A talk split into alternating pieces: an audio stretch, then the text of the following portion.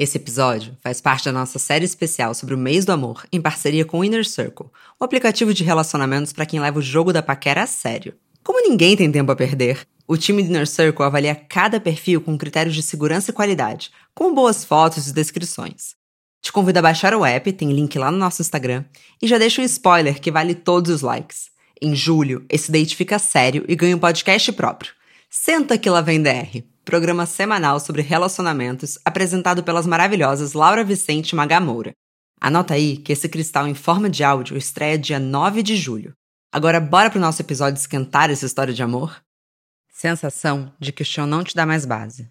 Dor no peito, confusão mental, estômago revirando.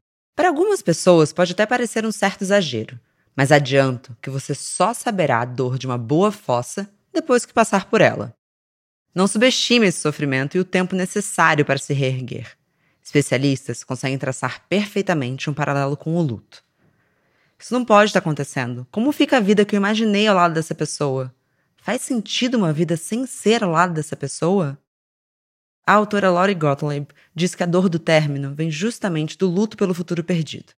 Pois na eterna tentativa de ter o controle máximo de nossas vidas, deixamos escapar que novos futuros são construídos diariamente, no nosso importante, mas pouco valorizado, agora.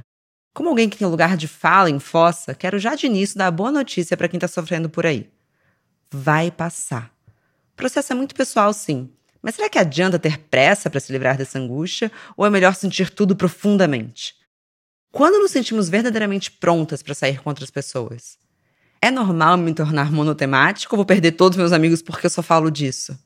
Bom dia, óbvias! Eu sou Marcela Ceribelli, CEO e diretora criativa na Óbvias, e hoje vamos explorar as aflições e até torturas daqueles que passam por uma fossa.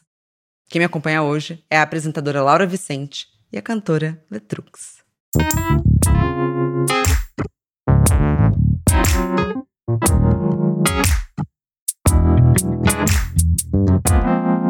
Bom dia, óbvias.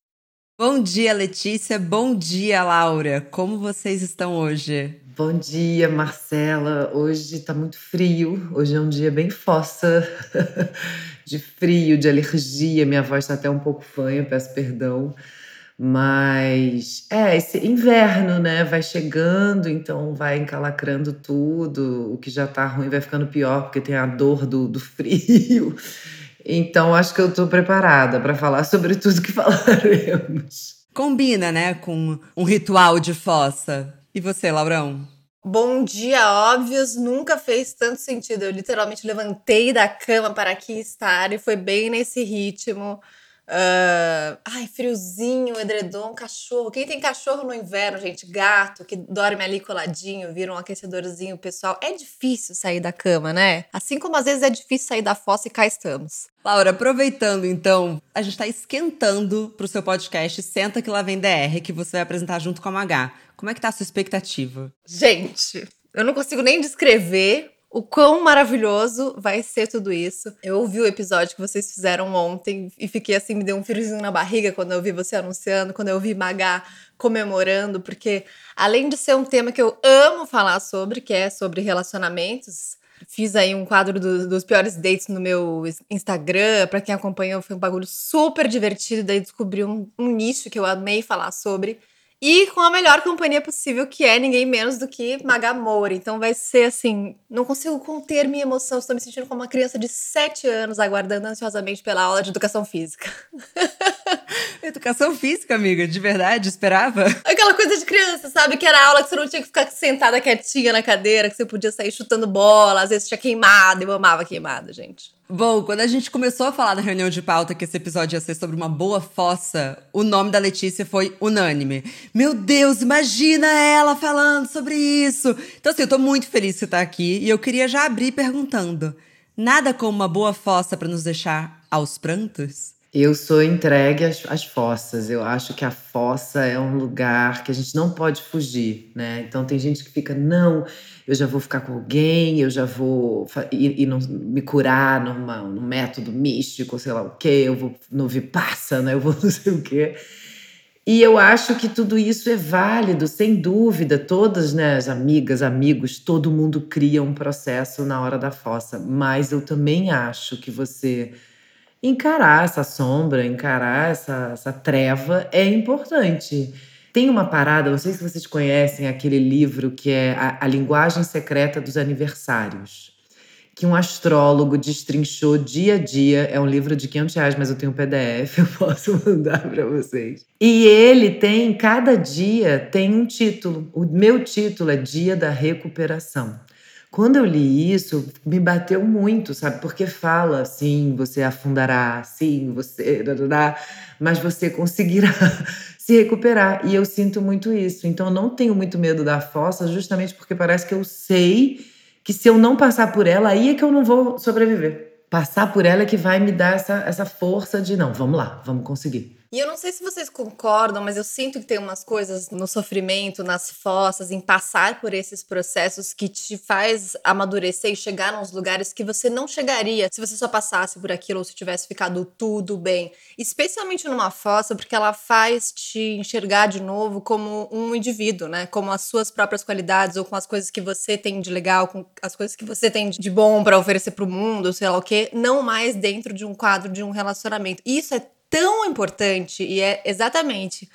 É, tem tanta gente que só, ai, não quero passar por isso porque dói muito, porque. E, né, obviamente, é difícil, é complexo, mas é tão importante passar por esses lugares. Que a gente é educado a fugir do sofrimento, né? Então tem aquela coisa, a criança começa a chorar, todo mundo corre para fazer ela parar de chorar. É, esses sentimentos desagradáveis, eles são sempre evitados. E a fossa, ela é um processo. Então, assim, ao invés de você ficar fugindo de estar tá triste, você vai acabar ficando mais triste. Bom, eu sou câncer com peixes, né, gente? Assim, eu me entrego. E a lua é em Ares. Então.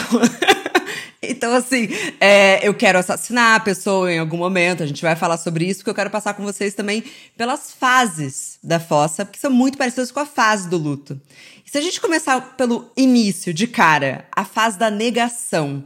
Vocês já passaram por esse momento que vocês falam, isso não tá acontecendo, é impossível, você tá errado, é, você quer ficar aqui comigo? Eu já tive um final de relacionamento que tivemos ali uma DR, duas. Depois, conversando com uma amiga, eu falei assim: eu acho que a gente não terminou. Eu não tenho certeza. Eu acho que não aconteceu. E aí ela assim, amiga, aconteceu. Eu, cara, mas será? Porque naquela hora eu falei assim, mas é isso. E ele falou, hum, eu não sei, acho que. Sabe assim, eu tive que ser convencida por uma amiga que tinha terminado. E aí depois liguei pro ex e falei, escuta, é isso mesmo? E ele, hum, acho que sim. Eu, Beleza. E aí, a partir desse momento, começou a segunda fase do luto, porque a primeira foi 100% negação. É, eu, eu trabalhava com meu ex-namorado, né, o Lucas. Então, quando a gente terminou, a banda, Letusse, continuou.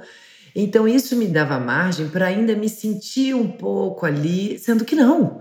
Não, a gente não era mais namorado. Então, eu, eu tinha algumas atitudes que hoje em dia eu penso, ai, que vergonha, sabe? Eu tentando ali ser a ex-namorada que ainda é dona do território, constrangedor. Então, hoje em dia eu analiso, mas eu tô na casa dele, ele é um amigo, eu tô aqui no sítio dele gravando e tô com o meu atual namorado, tá tudo certo, somos amigos. Tem muito tempo isso, gente, vai fazer quase 10 anos. A gente também teve uma fase ali de não se falar, um ano sem se falar, mas agora estamos numa fase maravilhosa, bem friends. Mas essa coisa realmente no início rolou um, um, choque, né? Porque ainda mais depois de cinco anos e meio você termina, a primeira coisa é. Não, você não, não consegue acreditar que isso está acontecendo. Então eu vivi também essa negação de uma maneira esquisita, mas reconheço. Não, e super alcançou um lugar que eu não, eu não tenho com quase nenhum ex-namorado, assim, de convivência pós, assim, tipo. Porque tem isso também, é que é outra coisa muito bizarra. A gente você tem a pessoa que você mais convive toda a sua vida, divide todos os momentos, dorme junto, acorda junto, come junto, lá, lá. E do nada esse vínculo rompe tipo, cada um pro seu lado. Tem, tem ex meu que eu não, juro por Deus, não sei se está vivo ou se está morto. É bizarro. Assim, não é, não sou amiga de todos os exes, não, mas Lucas, a gente. Né, a gente criou uma banda, mas não foi fácil. As pessoas veem a gente, ai, como vocês são evoluídos, como vocês são evoluídos. E eu fico, né, a gente é analisado, não sei se é evoluído a gente é analisado. Então, demorou. Teve um ano que a gente não se falou de jeito nenhum. Eu não podia ver o nome dele no celular, nem ele o meu. Só que depois as coisas foram se assentando e eu também fui me resolvendo com outro amor e ele também. Então acho que a vida. Ah, que saudade, que saudade. O que ficou foi a saudade fraterna, né? Eu acho que a dor também, nesse primeiro momento, e eu lembro de ter claramente isso com o meu ex-namorado, era de que eu tinha perdido um puta de um amigo. Então, é, não só a coisa amorosa, eu pensava, mas quando acontecerem as coisas na minha vida, eu não vou mais ligar para você? Eu lembro de, de, acontecerem coisas, logo depois eu falo, não, mas a única pessoa que eu ligaria, que eu gostaria de contar isso, é para essa pessoa. Então, por mais que sejamos analisadas, etc., tem uma crise de é, de desfazer essa, um pouco dessa simbiose que em muitos relacionamentos acontecem. É, então você se pergunta assim: ok, é, eu sei quem eu sou, mas agora eu vou ter que entender 100% quem eu sou sem ter essa pessoa do lado. Mas eu fico em dúvida porque, assim, eu sou uma pessoa que não te... eu tenho dificuldade de terminar, tá, gente? Eu só tomei pés na bunda na vida. Vocês acham que quem termina acaba sofrendo antes do término e quem leva o pé na bunda sofre depois? Qual é a teoria de vocês? Acho que depende muito do curso de cada relacionamento, né? Eu, eu já terminei muitos e já fui terminada alguns. E eu sinto que os relacionamentos que eu terminei, na verdade, o momento do término em si foi pra pessoa, porque para mim o relacionamento já tinha terminado antes disso, né? Porque você começa a pensar no assunto, você começa a precisar também me envolver nos relacionamentozinho bem merda. Então foi fácil, tipo, eu tive uma sensação de um pouco de alívio quando terminei, porque era, ai, olha só, agora eu não vou mais ficar chorando 26 horas por dia por causa de coisas estúpidas. Tem outro processo aí que também é diferente, mas faz um pouco de sentido para mim, sim, que a pessoa que termina começa esse processo de término antes e a pessoa que de sofrimento, né, de tudo antes, e a pessoa que é terminada tem que lidar com isso depois, especialmente quando para quem é terminado, vem do nada, assim, sabe? Vem de um, de um lugar que vocês não estão muito falando sobre, um, ah, não sei se a gente tá muito bem, ah, vamos aqui dar um tempo, ah, vamos. Quando a coisa é mais súbita, assim, eu sinto que é, pelo menos para mim, aqui eu peixes, né? Com Vênus em peixes. As duas aguinhas e eu, e eu terra, e eu bem capricórnio. Vamos aprender aqui. Eu não, imagina, eu, eu amo é, signos de água, preciso de vocês, aprendo muito também. Meu melhor amigo é câncer, minha mãe é peixe. Então, é louco porque eu achava que sim, quem termina sofre menos, até que eu já tive que, que dar fim a algumas relações. Não eram relações assim de, de anos, nem coisas assim, mas não importa, porque nitidamente tinha uma pessoa ali apaixonada por mim e eu tendo que dizer que não. Nossa, e como se diz para alguém, né? Eu não me apaixonei como você se apaixonou. Como você fala isso para alguém? Isso é eu sentir dor. Eu não falei tão, ai, tô tranquilona, gente, é essa pessoa que gosta de mim e eu não gosto dessa pessoa. Não, eu falei com dor, assim, do tipo, ai, querendo pegar no colo, querendo, mas percebendo que não, não posso pegar no colo, tenho que cortar esse afeto, vai ser melhor para todo mundo. Mas me doeu também terminar uma coisa, me deu uma sensação de, ai, por que, que eu não tô sentindo isso também? Essa pessoa é tão legal. Não sei, fiquei numa crise. Achei que ia ser mais fácil terminar do que terminarem comigo, mas eu achei escroto fazer isso. Não, especialmente quando a pessoa é legal, né? Quando a pessoa é legal e você se questiona: ai, será que eu, eu, eu quero repetir padrão? Será que eu sou babaca? Será que eu não tô vendo alguma coisa? Mas aí também a gente fica esperando aquela magia do, do amor, aquela, aquele mistério das coisas inexplicáveis que não estava batendo tanto, então é complicado. É, eu acho que. Bom, não sei, né? Claramente a gente vai trazer um pouquinho de astrologia para cá, mas pode ser minha Vênus em Gêmeos. Eu, por os pés na, na, bunda, me dá um certo alívio que pelo menos a decisão é do outro. Eu tenho a sensação de que se eu terminar, eu vou para sempre ficar assim. Será, Marcela? Será? Porque lidar com a decisão do outro, agora é isso, eu vou lidar com o meu sofrimento, vou, vou na minha astróloga, vou me focar nos exercícios físicos, me conheço, eu já sei curar. Mas a tomada de decisão, eu ia para sempre ficar pensando assim, e se? Vênus em Gêmeos é bem isso mesmo. eu tô pelada, né? Abrindo o meu mapa astral aqui, é um, é um nude, praticamente. Vênus em Gêmeos causa essa sensação de será, e se, será, e se. Eu, esse meu amigo que é canceriano também tem Vênus em Gêmeos, ele sofre também com isso, é difícil. E acho que depende muito do tipo de relacionamento que você teve, né? Que você tá saindo. Tipo, nos dois casos que vocês duas estão dizendo, é tipo, ah, tem uma pessoa aqui que é super legal, mas talvez eu não goste tanto dela, não esteja tão apaixonada. E aí realmente você se questiona se uh, vale a pena, se você tá disposto, se você quer. Porque né, não dá para insistir para amar alguém, ou para se apaixonar mais, ou para Isso é uma coisa que acontece naturalmente, estamos aqui bem. Eu acho que os meus exemplos de relacionamento foram muito diferentes, porque eu tive um, uma sequenciazinha tóxica, assim, por causa de várias coisas, e que, obrigada, terapia, finalmente saímos desse padrão mas que era isso assim, eu não tinha eu não tinha a sensação de sofrimento, porque eu não tava tipo, ai, vou decepcionar essa pessoa, ou ai, não gosto tanto de você, era tipo, não, cara, e pelo contrário, eu também não vivia esse, ai, e se eu tentasse, porque eu já tinha tentado tudo que havia dentro de mim, inclusive passando por cima de mim mesma por várias situações, porque eu acredito no amor e eu acredito que isso vai dar certo.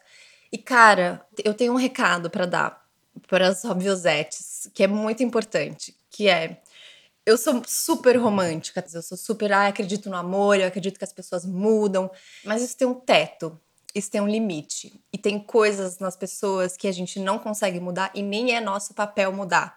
Então é muito importante a gente abrir os olhos para essas coisas e perceber quando a gente está passando por cima de nós mesmas para tentar mudar uma outra pessoa em características que às vezes nem ela está interessada em mudar e porque isso faz com que a gente caia numas armadilhas de uns relacionamentos. E eu já defendi muito, muitos tipos de passar por cima de mim, levantando essa bandeira do ai, não, mas eu acredito no amor. Ai, não, mas esse relacionamento já foi legal. Ai, não, mas essa pessoa ela pode mudar. Ai, não, mas a gente precisa tentar, gente. A gente. E assim, isso pode levar a gente para uns lugares muito perigosos. Putz, assim, a maioria das minhas amigas ou do meu círculo mais próximo já teve, ficou a vida inteira ou a vida adulta presa em relacionamentos desse tipo. Então, assim, existe um limite para o acreditar no amor. Ele vai continuar existindo, mas a gente precisa saber tentar ele com as pessoas que fazem sentido e que não magoam a gente, machucam a gente, daí a gente fica se mudando e se moldando e acreditando e tentando e se dilacerando em cima de gente que não vai mudar, sabe? É, foi uma claquete Vênus em peixes pós-terapia, né? Perfeito. Eu acredito no amor, mas há limites, há teto. Quando a gente chega na segunda fase desse luto, dessa fossa, a gente chega na fase da raiva. E tem um trecho de uma música sua, Letícia, que você fala: Vim para Botafogo no seu bairro e eu vim para Botafogo no seu quarto. Você realmente já cogitou fazer alguma loucura desse nível? Assim, passou rapidinho pela cabeça? Nossa, essa música é a mais raivosa do disco, com tanto até que, né? Que eu já começo falando, tu se achava muito, com tanto até que tu não se encontrou. Eu me achava pouco, com tanto até que eu cheguei num ponto. Quando a pessoa se acha muito, eu acho que ela não chega a nenhum lugar. E eu vou ali me achando um pouquinho, então eu consigo as brechas. Eu, já, eu nunca fiz muita loucura, porque o que acontece? Eu não lido bem com raiva. A raiva me deixa triste. Eu não sou a pessoa que chuta coisas, eu não sou a pessoa que fala alto. Quando eu tô muito mal, eu dou uma embrionada perigosa, assim, volto ao útero. Então eu nunca fiz nenhuma loucura assim. Acho que a pior loucura que eu já fiz foi tipo entrar no e-mail, sabe? Ah, o e-mail do, do boy tá ali aberto e tal. E você fala, ai, que vergonha de fazer isso. Mas já fiz na vida. É humilhante, é péssimo, gera uma situação desconfortável. Então, acho que, acho que a coisa mais feia que eu já fiz foi tipo essa invasão de privacidade. Mas não fiz nada botar fogo na casa de alguém é apenas uma música, mas é, não, não sou dada a grandes gestos assim de raiva. A raiva me dá uma coisa meio de, de ficar triste, melancolia mais. E você, Laurão? Porque eu sou meio íntima da raiva, infelizmente. Bom, Lu Ares, né, gente, novamente. Lu Ares, é. Meu boy tem Lu Ares, eu sei como é que é. Ele é o que chuta as coisas. É, então, eu sou capaz de dar um soco numa mesa. Eu sou incapaz de dar um soco em alguém. Quer dizer, não, eu faço Muay Thai. Então eu sou capaz de dar um soco em alguém. mas, mas fora do esporte, não. Por isso, então, que eu acho todo o esporte certo. Mas quero saber de você. Laura, você já cogitou fazer alguma coisa assim? Cara, acho que eu vou destruir a vida dessa pessoa aí, vai ser agora. Gente, eu acho que eu tô desenvolvendo uma lua em Ares. Eu acho que a minha lua tá se transformando em Ares aqui nos últimos tempos. Porque, olha, eu sempre fui é, como a Letícia, tipo ai, começava a sentir raiva e eu me sinto mal, e aí eu vou para esse lugarzinho, tipo, fico mais triste. A raiva me causava tristeza mais do que raiva propriamente dita. E, meu Deus, nos últimos tempos, gente, eu fiquei, comecei a, e foi uma virada muito legal, eu acho, porque foi, eu não vou transformar esse sentimento ruim numa coisa que vai me deixar pior. eu vou transformar esse sentimento ruim para quem me deu esse sentimento ruim. Ou então, assim, isso aqui não é meu, sabe? Então vamos colocar as coisas nos devidos lugares. Eu tive um namorado que me traiu muito, muito. E eu não tinha, assim, tinha um pouco de ideia, mas não sabia de fato. E quando a gente terminou mesmo, vieram vários amigos, tipo, ai, amiga, então, na verdade, sabe que naquele dia, ou, ai, posso te contar agora? Mas você não odeia isso? Porque, por que que não falou na época? É, esquisito. Eu odeio, mas eu acho difícil também, porque daí não é muito. Assim, eram amigos de rolê, tá? E eu acho que também não é responsabilidade da pessoa, sabe? É um pouco sobre o acordo que você tem. Ele falava para as pessoas que a gente tinha um relacionamento aberto, quando a gente não tinha, né?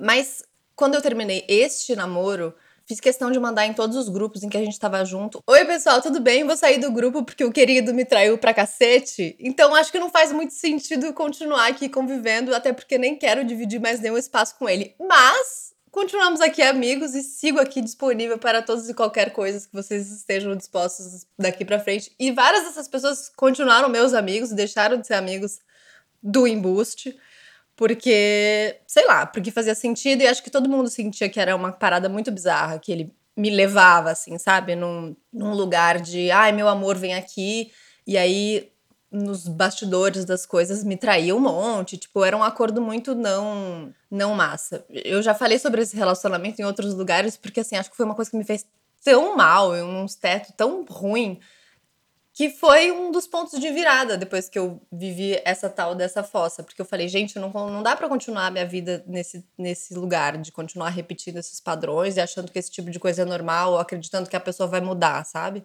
Enfim, foi bizarramente isso que aconteceu e eu já, já projetei minha raiva nesses lugares. Já botei fogo no quarto de alguém? Não. Mas Nunca se sabe, né? Já pensei? Talvez. Tem uma segunda teoria dessa fase que eu descobri estudando pro episódio, que ele chama essa fase de delírio lunático. Essa psicanalista, ela fala que assim como quando você está apaixonada, você perde um pouco do racional, né? A paixão tem isso. Essa é uma fase que você começa a ter pensamentos que você não teria geralmente. Então, por exemplo, é uma cena não é autobibliográfica, prometo que só tem um pouquinho de mim nessa história. É de ficar dirigindo pelo quarteirão que a pessoa mora para ver se, ela, se você encontra com ela. E aí vai que te encontra sem querer e percebe que tudo foi um erro, entendeu? Então, é relativamente comum você meio que ter uns apagões nessa fase. Sim, não, delírios, delírios rolam, sem dúvida. Mas daí a realizar, tipo, já tive vontade, imagina, já tive vontade de me matar, de matar uma pessoa, já tive vontade de rasgar todas as folhas que você tem no seu caderno aqui, anotando queimar tudo, mas daí a fazer já é um passo que uma hora você, sei lá, se recupera em um segundo e fala: não, não vou fazer isso. Mas nossa, pensamentos macabros ocorrem nesse momento. Eu acho que, inclusive, o pensamento, ele às vezes já te satisfaz um pouco dessa vontade e dessa raiva, né? Você pensa assim: sabe o que eu vou fazer então? Você sabe o que eu vou fazer? Eu vou pegar todas as coisas que você me deu Vou encher de querosene, botar fogo na frente do seu prédio para você. E aí dá uma. Ui, passou, pronto. Dá uma gastadinha, total, total. Esse fantasiar, inclusive, sobre as, os, os delírios da raiva, acho que já completa um pouco essa, essa vontade nossa. Eu, inclusive, fiz como ritual desse período, eu escrevia é, situações que poderiam acontecer. É, não como uma grande escritora, uma grande autora de música, mas assim, escrevi. Então eu encontrei, eu gritei, eu bati, eu. Gente, vamos internar depois desse podcast. Mas não, mas de estar tá no papel é, saiu muito de mim. Muito. E eu salvava nos rascunhos dos e-mails. É, porque ficava assim, e ainda tinha meio que uma emoção de assim, talvez eu mande. Mas não, nunca mandei para ninguém, não sou tão louca. Você botava o destinatário? Não, porque eu não brinco tanto com perigo assim. Eu ainda sou canceriana. Sem querer, pode é, enviar. Não, esse processo de transformação é muito mágico. Isso me ajuda muito também em fossa. Transformar. Olha o que eu tô sentindo: raiva, ciúme, inveja, ressentimento. E aí, ah, vou fazer uma música. Eu não vou ficar com isso sozinha dentro de mim, nem fudendo. Deixa eu transformar, deixa eu procurar palavras, verbos, adjetivos que, que coloquem isso para fora E aí é uma catarse boa, e aí parece que um sentimento tão, tão ruim se transforma. É muito lindo isso. Mesmo que você não seja artista, eu recomendo muito ter diário. Recomendo muito isso que você falou. Ah, vou abrir o, o rascunho do Gmail, pronto. E já dá uma gastada, né? Isso é maravilhoso. É, sai de você e poder transformar isso numa música e cantar isso junto com as pessoas deve ser assim. Deve ser É transformador e é lindo porque, por exemplo, né, o Climão, que é um disco mais antigo que fala de tantas questões do passado e tal. E aí, hoje em dia, hoje em dia não, que hoje em dia eu já não faço show, mas depois de três anos já fazendo climão, as músicas se transformavam. Então, uma música que era é, que era é, oriunda de um momento de muita dor, de muita introspecção, de muito sofrimento. Aí daqui a pouco um monte de gente, mil pessoas cantando, transformava. Eu falava, nossa, essa música não é mais minha, não é, da, não é sobre minha dor, não é sobre nada disso, é outra coisa. É lindo, é muito bonita essa trajetória. Nossa, isso é muito bonito. Ah, isso deve ser muito mágico. Quando você encontra uma música que você fala, cara, poderia ser eu essa pessoa acabou de escrever o que eu sinto. Também uma forma de exercitar é quando você pega e começa, tipo, cantar alto aquelas palavras. Você fala, nossa, uh, eu gosto de chorar até cansar. E ouvir repetidas vezes, e você ouve mil vezes a mesma música que tá te limpando, que ai, é, música é mágico para esse processo da fossa. Sem música não daria para atravessar uma fossa. Totalmente, tem assim, playlist fossas. E quando você escuta uma frase que você fala assim, cara, é exatamente isso que eu tô sentindo, ou então eu já senti isso, agora já virei essa página, mas tô sentindo isso daqui eu tive um término que foi super difícil. Inclusive, ouvi um Bom Dia Óbvias com a Manu Gavassi. Amiga, você me mandou um DM. Eu lembro, você me mandou mensagem. Cara, porque eu fiquei tão aliviada, mas eu fiquei tão aliviada porque eu ouvi vocês conversando sobre fossa, não, porque o processo, não, porque isso, e tem horas que eu acho que nunca vai passar, e tem horas que eu tava, eu lembro que eu, eu tava escutando assim com um foninho assim, e eu chorava porque eu falava assim: "Cara, tá tudo bem". Eu tenho muito essa sensação às vezes de que, um, eu tô passando por uma coisa que eu não estou sabendo lidar e, meu Deus do céu, só eu estou lidando com isso dessa forma. Dois, isso nunca vai passar. Eu vou passar o resto da minha vida, tipo, triste ou meio na merda. E aí, quando você tem esses momentos de identificação, seja com um podcast maravilhoso em que alguém resolveu falar sobre isso e abriu o coração e você fala: Olha, estou sentindo a mesma coisa. Ou com uma música incrível que descreve sensações que você também tem, né? Você se identifica e fala: Cara, olha aí, Marcela, tá ótima, maravilhosa, tá brilhando. Manu Gavassi tá linda. Letrux tá belíssima. Você fala, tudo bem, conseguirei também, chegarei a esse lugar. Amiga, eu já chorei de tentar arrancar o meu cabelo, tá? É só pra gente ter esse tweet. Tem uma cena clássica, eu tava na casa da minha mãe, minha mãe morava fora do Brasil e era meio icônico, tinha uma janela, então eu tava olhando para Nova York. Eu me joguei no chão e eu puxei meu cabelo. E aí minha mãe teve que tirar minha mão. Ela Filha, é. Acho que não. Foi por amor, desamor, quer dizer. Foi porque eu descobri uma traição. Foram sinais, assim, tudo foi encaixando na minha cabeça. Blá, blá, blá. Tipo, a epifania daquilo acabou comigo, Letícia. Eu me joguei no chão. Uma coisa que eu achei que as pessoas fizessem isso, sei lá, para fazer uma cena. Sendo muito sincera, eu não achei que fosse possível doer fisicamente a ponto de eu me tacar no chão e puxar meu cabelo. É que puxar o cabelo até hoje eu falo, né? Calma. Mas eu não sei explicar, assim, era uma coisa, eu tava com muita raiva. Sabe chorar de raiva? É o pior choro, é pior do que a tristeza, porque assim, eu queria, naquele momento eu poderia ter feito alguma loucura, ainda bem que eu não tava em Botafogo. Ainda bem que a sua mãe tava também, bonito esse, né, esse cuidado materno, assim, ela te, te ajudou, bonito, que bom. Essas coisas, elas elas fazem parte, né, Mas A gente, de novo, tá falando sobre uns relacionamentos que são o, o, mais íntimo que a gente tem, ou um dos mais íntimos, mais cúmplices.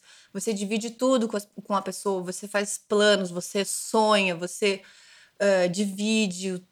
Assim, é, é muito, muito, muito íntimo. E aí acho que dependendo do, do tipo de história que você teve, de como a coisa termina, é normal, gente, que a gente acesse uns lugares muito difíceis, muito profundos, sabe? Muito doloridos. E é normal ter esse descontrole também. Acho que, né, o rolê é meio esse, você se aproximar das pessoas que você gosta, né, para te ajudar a enxergar que existem outras coisas além disso, embora naquele momento não pareça, pareça que a fossa é realmente tudo que você tem, tudo que você terá para sempre. E aos pouquinhos, né? Um dia é realmente melhor do que o outro. Tem uma frase do André Dahmer, um cartunista que eu amo muito, ele é muito genial que quando eu me separei do Lucas já há oito anos, eu fiquei mal, mal. E o André é muito amigo, ele tinha se separado na época também. Ele me ligava e falava assim: do chão a gente não passa, do chão a gente não passa. Ele me fazia ligações é, motivacionais. Come, se alimente, tome banho. E desligava, era uma coisa assim, quase uma performance. A gente não ficava conversando, era só é, na época nem tinha WhatsApp, era SMS ali, se alimente, come. Do chão a gente não passa. Nossa, como isso me ajudou. Do chão a gente não passa, do chão a gente não passa. Então, às vezes, eu tava assim, me sentindo na lona, mas eu pensava, daqui não vai passar, Letícia. Esse é o topo para baixo do sofrimento. Então, o que, que eu posso fazer para levantar aqui do chão, entendeu? Do chão a gente não passa. A André me deu essa, essa frase assim enigmática e eu levei para a vida. E às vezes a gente precisa deitar um pouco no chão em posição fetal, dar uma chorada, puxar o próprio cabelo, né? Faz parte do processo também. É, se permitir sentir. Bom, é a maneira como eu encaro a minha vida, né? Eu prefiro falar a verdade do que ficar sofrendo e nunca falar a real. É, eu prefiro viver o sofrimento de uma maneira intensa e inteira do que, por exemplo, várias pessoas que eu conheço é, já vão direto, então vamos lá. É, vamos sair com uma outra pessoa. Eu sempre acho o primeiro sexo pós-término uma coisa muito deprimente. Vocês concordam? Concordo, concordo. É a pessoa de passagem. Tem que escolher bem a curadoria ali, porque, cara, o primeiro sexo é muito deprê. Já tive experiências que foi muito deprê, muito estranho, que eu, tipo, ai meu Deus, sai daqui, né? Um negócio horrível. E já tive umas que foi ok. Acho que depois que eu aceitei essa beleza, isso aqui é um sexo de transição. Rolou melhor, assim, porque esse papel também é importante. Sim, sim, as pessoas de transição são muito importantes. E se, e se elas compreenderem que elas são de transição, elas são mais importantes ainda. É, exato, a responsabilidade afetiva aí. Responsabilidade afetiva total. Então, se você se comunica, olha, acabei de me separar, não tô não tô no momento e a pessoa fala, beleza, também quero me divertir, acho que é bom para ambas as pessoas. É só todo mundo saber onde estão se metendo, né? Ou se você por acaso está trabalhando em outro estado e daí já é meio óbvio que a coisa ali não vai desenvolver para nada, faz aqui um negócio aqui pronto, acabou. Eu queria saber então, mas ok, pode ser deprimente, não precisa ser deprimente, mas quando que vocês sabem que vocês estão prontas para olhar para o mundo, para talvez entrar numa nova relação ou pelo menos, sei lá, se permitir conhecer uma outra pessoa? Aí é meio mágico, porque, por exemplo, eu estava separada do Lucas há cinco meses quando conheci o Thiago e abri um clarão, assim. Eu estava numa festa e ele abriu a porta e eu falei: pronto. pronto. Eu falei: pronto. Eu não chamo de amor à primeira vista, mas eu alguma coisa à primeira vista. Acendeu umas luzinhas ali. Acendeu uma luz e tal. E eu lembro que no início, assim, a gente demorou muito a oficializar nosso namoro, quase um ano. Eu, eu e o Thiago, a gente foi ficante durante quase um ano, uma história confusa, super complicada. Mas hoje em dia eu gosto, eu falo, ai que bom, né, que foi aos poucos.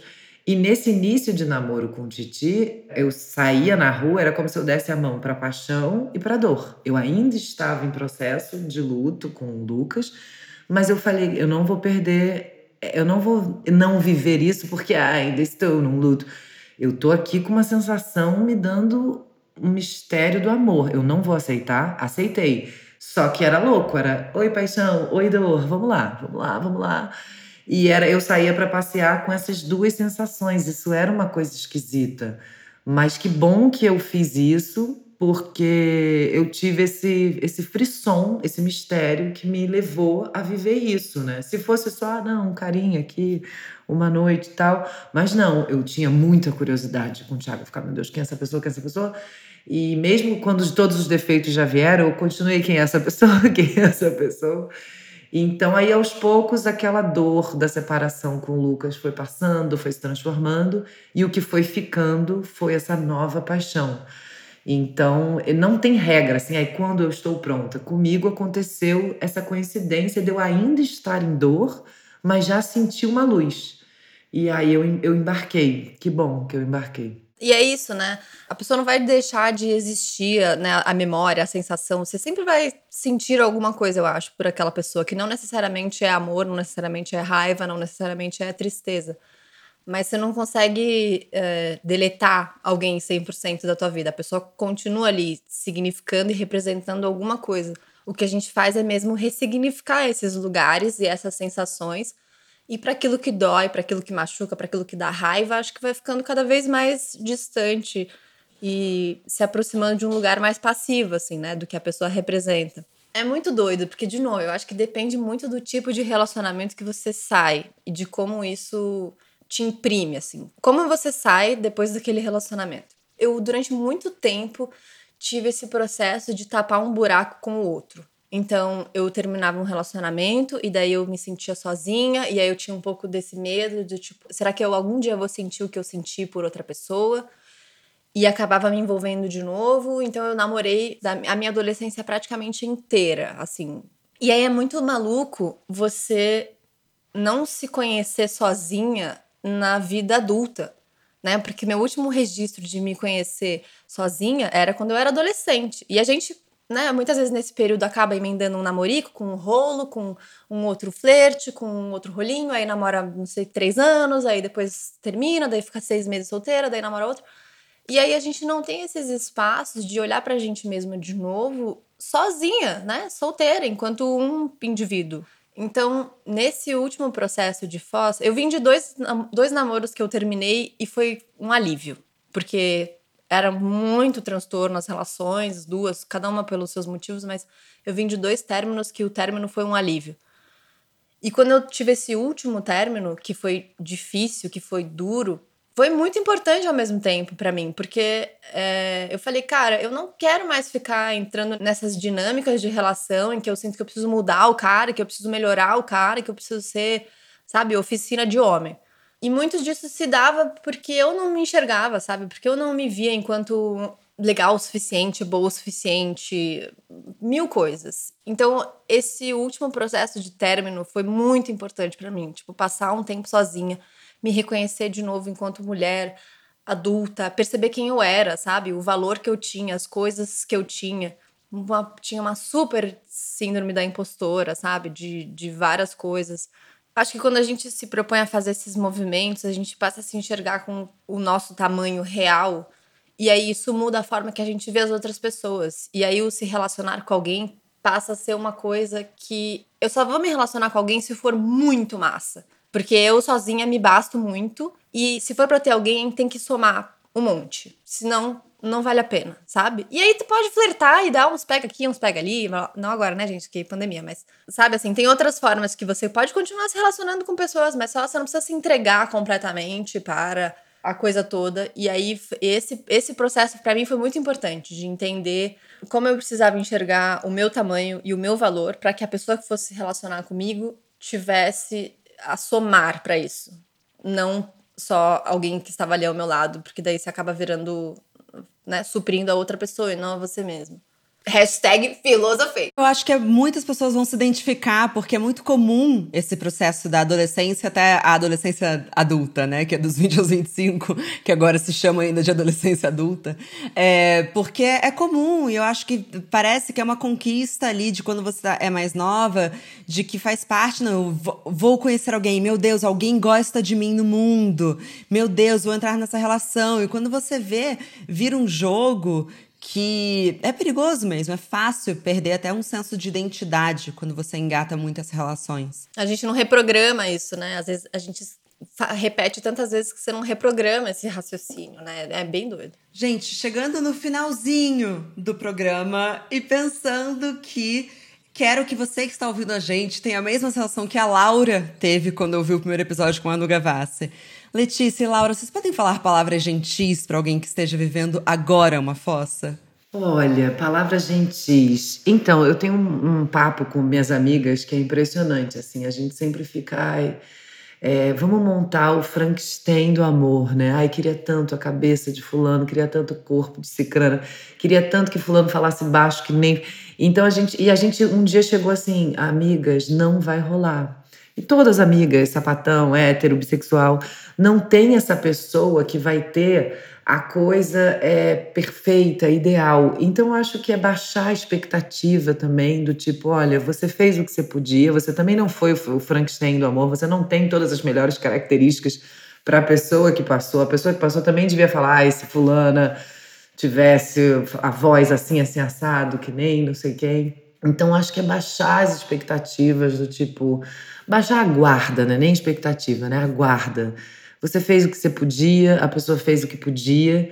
E, e não sei, às vezes é melhor seguir, né? É, a Alessandra Colassante, uma atriz, escritora maravilhosa que eu amo, ela fala: Nós somos as emocionalistas, as que sentem, mas seguem. Então você sentiu, mas segue também, sabe? Não fica presa a esse sentimento. Sentiu, mas seguiu.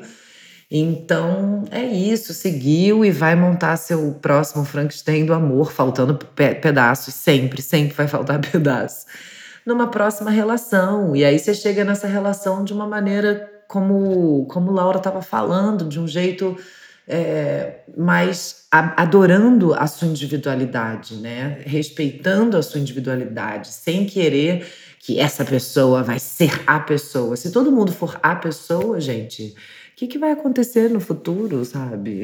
Quantas pessoas. Tudo bem. Não, é porque aquele filme é o Antes do Amanhecer ou Depois do Pôr do Sol. É o segundo da trilogia, né? Acho que é Antes do Amanhecer.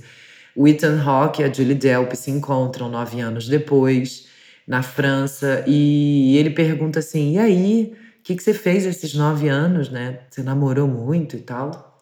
E ela fala assim: é não, é, I guess when you're young, you feel like you will connect with a lot of people, but later in life you realize you only connect with a few. E, e, traduzindo bem mal porcamente, ela fala: ah, quando a gente é novo, né? Porque eles conhecem novos no filme, a gente acha que a gente vai ficar com todo mundo, a gente vai se conectar com todo mundo, mas tarde na vida você percebe que a gente só se conecta com poucas pessoas. Então, não entra numa de achar que se você sair com várias pessoas, porque você tá na fossa, isso isso é a verdade. Sei lá, tarde na vida você pensa, não, olha, eu tive dez namorados, mas amor, amor, foram duas pessoas, né? Então vai devagar, vai, vai tateando, vai se conhecendo. Esses processos de fossa são ótimos processos para autoconhecimento, se investigar. E uma hora, uma hora o sol há de brilhar mais uma vez. Ai, cara, eu acho que. Vamos lá. O que eu gostaria de ter ouvido quando eu tava numa fossa doida? Acho que se tá doendo, doa. Se tá doendo, se tá sofrendo, chore. Se você quiser ficar em posição fetal, fique. Tá tudo bem. Não é uma sensação que vai durar para sempre. E a gente precisa se permitir também ficar um pouco nesses lugares, porque também faz parte do processo de cura.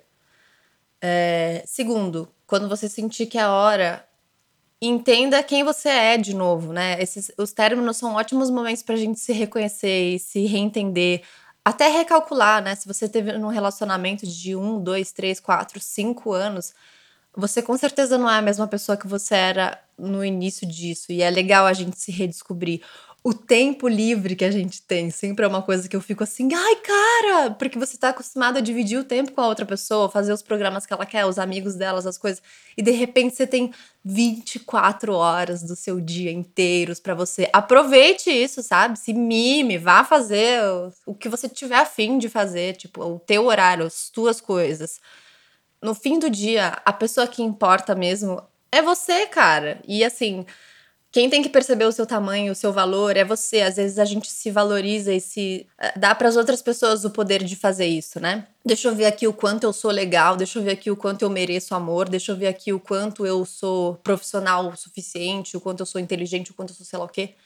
E se valida através do outro. E aí, quando a gente mesmo percebe o nosso próprio e começa a ver essas coisas é doido como tudo muda. Uma coisa que me foi muito massa também foi que eu percebi que eu peixes, Vênus em peixes, o poço do amor, do carinho. Eu sou muito do cuidar, eu sou meio maternal, assim, sabe? Tipo, eu gosto de cuidar das pessoas e de estar ali para elas e de ouvir, de não sei o quê.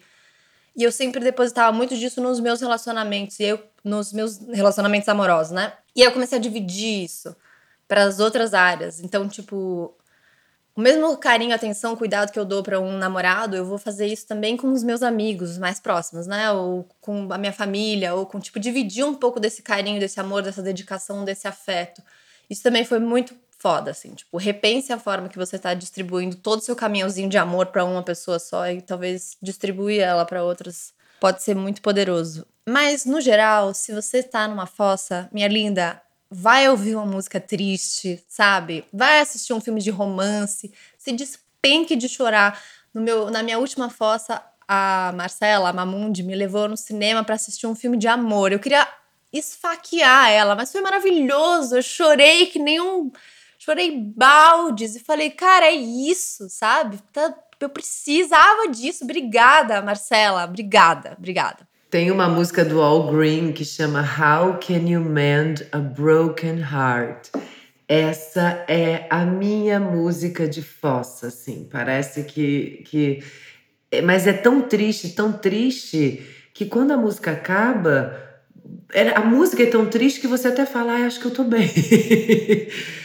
Porque a música é tão triste que você fala, não, acho que eu tô em outro lugar, acho que eu tô em outro lugar. Mas é um abraço, é, é isso, o filme te abraçou. E essa música também, quando eu ouço essa música, eu falo, ai, vai dar tudo certo. Não, esse senso de pertencimento, de você olhar e falar assim, cara, olha só, milhões e milhões e milhões de pessoas do mundo já passaram por coisas assim. Tipo, faz parte, tá tudo certo, eu também vou passar, sabe? É isso. Eu tenho dois lados. Eu tenho um lado que vem todo esse sofrimento de sacar no chão e eu acho que tem muito aprendizado na dor. Eu sei que é difícil falar isso, mas assim, eu acho que no momento que a gente está sofrendo, a gente tem uma aceleração do autoconhecimento. É, eu não sei o que acontece, assim, e, pelo menos para mim, né? Eu só posso falar da minha perspectiva. Quando eu tô triste, quando eu tô passando por algum desafio desses, é, eu fico até mais criativa, assim Realmente, talvez eu deva levar isso pra terapia. Mas assim, eu acho que também tem, tem muito a se tirar desse momento. E eu acho que eu falei isso no último podcast que você ouviu, Laura. Querendo ou não, é, se eu não tivesse sofrido tanto, hoje, é, quem ouve esse podcast sabe, eu sou casada, tô numa relação que eu sou muito feliz. Então, abriu também essa porta. Agora eu vou falar um lado bem frio meu, tá? É, no meu lado um pouco frio, é, eu digo que a tristeza também é um pouco química. Então, eu lembro de estar muito mal e pensar assim: se o meu cérebro tá mandando tristeza, eu vou combater a tristeza soltando uma endorfina. Eu vou fazer coisas que vão combater quimicamente isso aqui. Já que eu não posso ter o, o meu ex de volta, eu vou fazer esporte, porque eu vou soltar serotonina, eu vou soltar é, endorfina, e se não é na base do amor, vai ser na base da química. Não acho que é um lado frio seu, acho que é um lado de sabedoria corporal mesmo, sabe? É isso. É uma sabedoria isso, maravilhosa. Ai, obrigada. Então fica também esse conselho para quem estiver ouvindo. É, coma algo gostoso. É, o nosso cérebro ele também está ali preparado para receber esses outros hormônios. Não, eu tenho uma coisa horrível, eu tenho o Luintoro, que eu amo, mas é horrível, porque mesmo quando eu tô na fossa, eu. É porque tem gente que fala assim, ai, na fossa eu não como. Ai, eu terminei e parei de comer, não sei o quê. O quê? Não existe isso para mim. Estou triste, não vou comer. Estou triste, vou comer para dedéu. Até quase ficar assim, chorando é, sal grosso. É uma loucura, sabe? Eu entro numas total. Então também é isso, se mime, né? Como Laura falou, se alimente, faça esportes, entre numas, sabe? Entre numas com você mesma e se lança dá, essa, dá uma gastada nessa dor, né? Acho que a dor também tem que tem que gastar. Então, se você fica muito com ela no seu corpo, como é que vai ser dela sair? Vai demorar. Suar é importante, né? Suar parece que vai saindo, assim, sai, sai, dor, sai. Total. E eu lembro de. Eu morava no Rio ainda. Então eu falava, não, uma vez na semana eu vou mergulhar. Eu preciso. E eu lembro de fazer.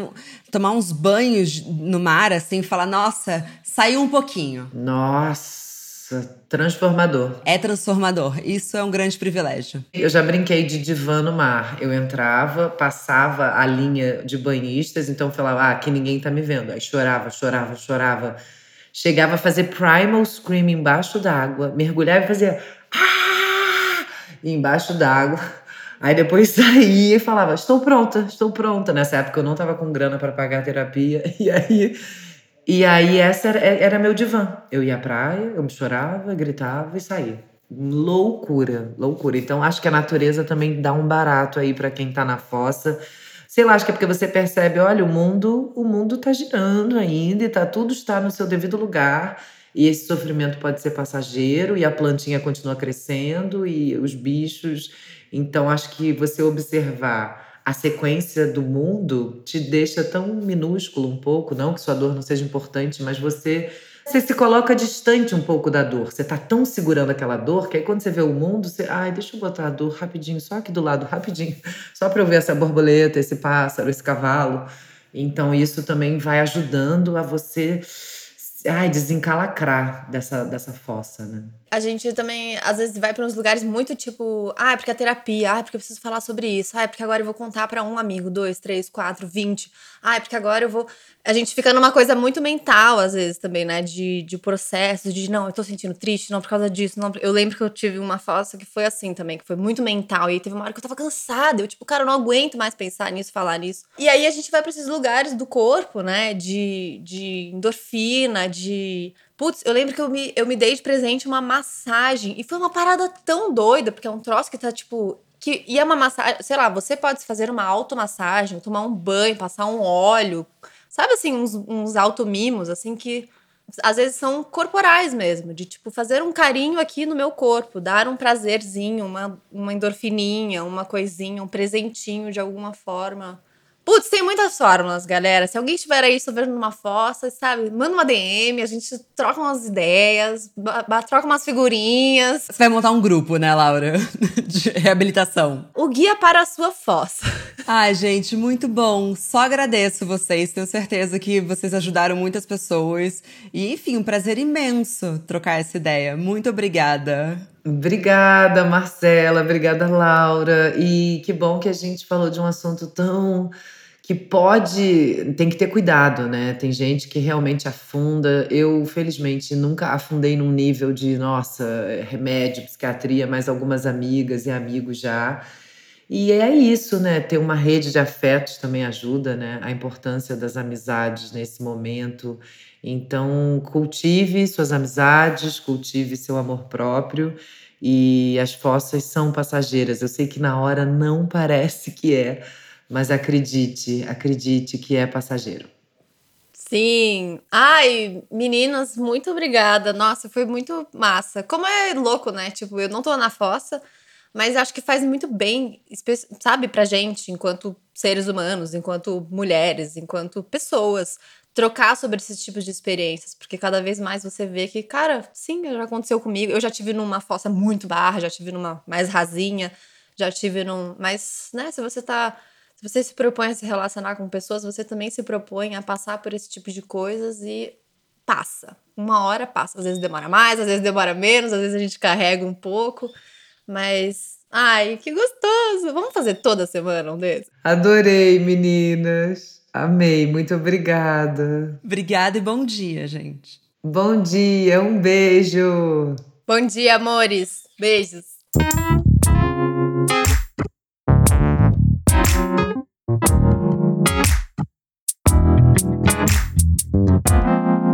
Muito obrida também a você que nos escutou até aqui. Mas a nossa conversa não tem fim. Continuamos semanalmente na nossa newsletter, que você pode se inscrever no www.obvious.cc, no Instagram, arroba e com comentários, sugestões sempre com carinho, no bomdia.obvious.cc. Bom dia, Óbvias!